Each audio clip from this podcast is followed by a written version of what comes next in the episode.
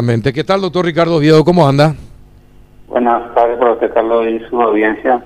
Bueno, estábamos comentando con el doctor Rafael Filisola y con Juan Fariña acerca de, de algunas cuestiones que pasan eh, dentro del INGAVI y, le, y te, te, anotamos para que investigues un poquitito, veas qué está pasando, doctor, sobre el caso, el caso de un paciente que dos veces asistió para al, al INGAVI eh, con un exceso de peso importante, eh, con hipertensión, eh, probablemente también tenga por ahí este, con diabetes, de acuerdo al sobrepeso que tiene, podría ser muy factible, yo no sé, pero sí de que tiene hipertensión y es obeso.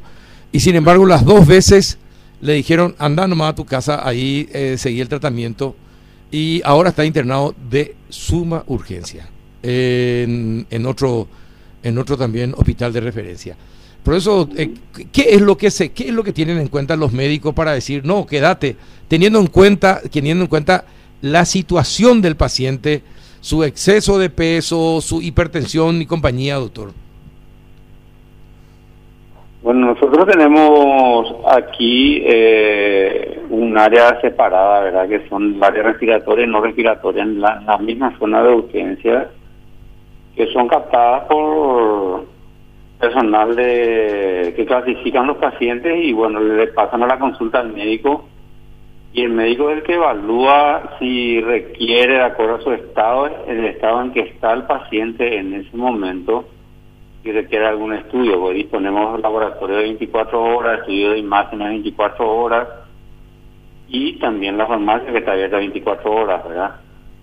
Eh, cada caso realmente es individual y la bueno la, la, responsabilidad en este caso es exclusiva del médico que lo atiende, ¿verdad? Si usted me da el nombre del paciente, yo me interiorizo y voy a averiguar cuándo vino, cómo vino y la situación en que estaba acá, ¿verdad? Eh, sí, después le voy a dar en, en, línea privada, probablemente le dé el, nombre, pero es, es nomás llamativo eh, el hecho eh, de que se le envíe a una persona con eh, ese antecedente de hipertensión, de sobrepeso, y que ya vaya dos veces y las dos veces otra vez le, le a su casa, y ahora está internado en otro sanatorio y con eh, complicaciones en los dos pulmones. Entonces, eh, por eso te digo, doctor, es llamativo, es decir, se perdió tiempo precioso y probablemente se le agravó su situación porque no le dieron, yo no sé si el, exceso, la cantidad de gente que va hace que uno, eh, no sé, trate a todo por igual o no le dé mucha importancia, pero te digo que se agravó teniendo en cuenta esos detalles y te estoy contando las cosas exactamente como sucedieron.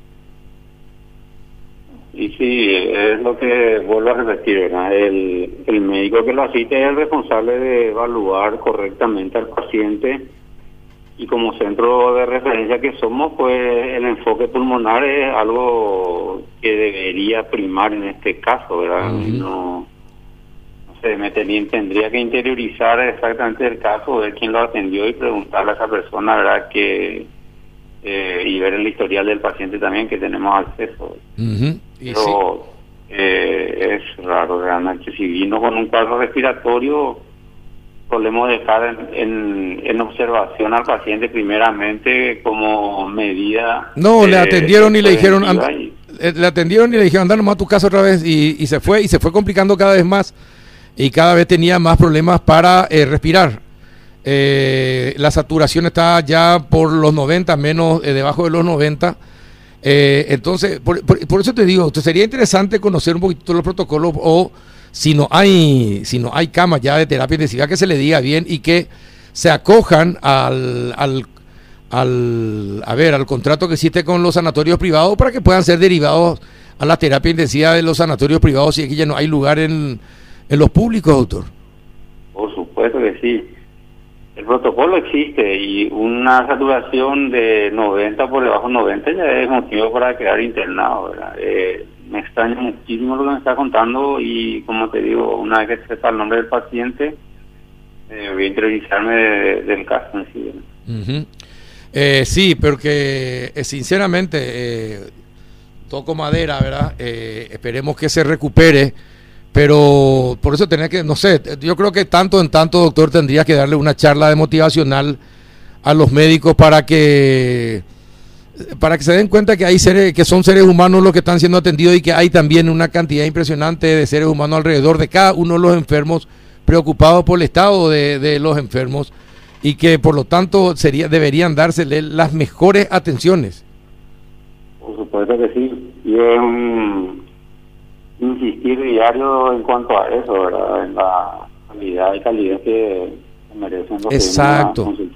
Exacto. Eh, bueno, el, pero ¿y, cómo está la ocupación de terapia de, terapia hoy actualmente en el Ingavi? Eh, están en 100% ocupadas. Tenemos 12 unidades y las dos ocupadas. Estamos proyectando aumentar a 14 dos camas más entre mañana pasado, porque ahora no están eh, saliendo los contratos para para cubrir más camas de, de cuidados intensivos. La cama de sala internacional ayer estaba al tope al 100% y ahora se dieron altas, entonces estamos con disponibilidad de camas de vuelta, pero ayer, lo que era ayer, estábamos en 100% de ocupación también. Bueno, está bien, te voy a pasar a tu WhatsApp, doctor, el nombre del paciente para que veas y hable un poquitito con el médico y le pidas que preste mucho más atención a la hora, porque si le pasa algo, él va a ser el responsable agradecería eso realmente y, y revisando el caso inmediatamente. Perfecto. Gracias, doctor, por tu tiempo.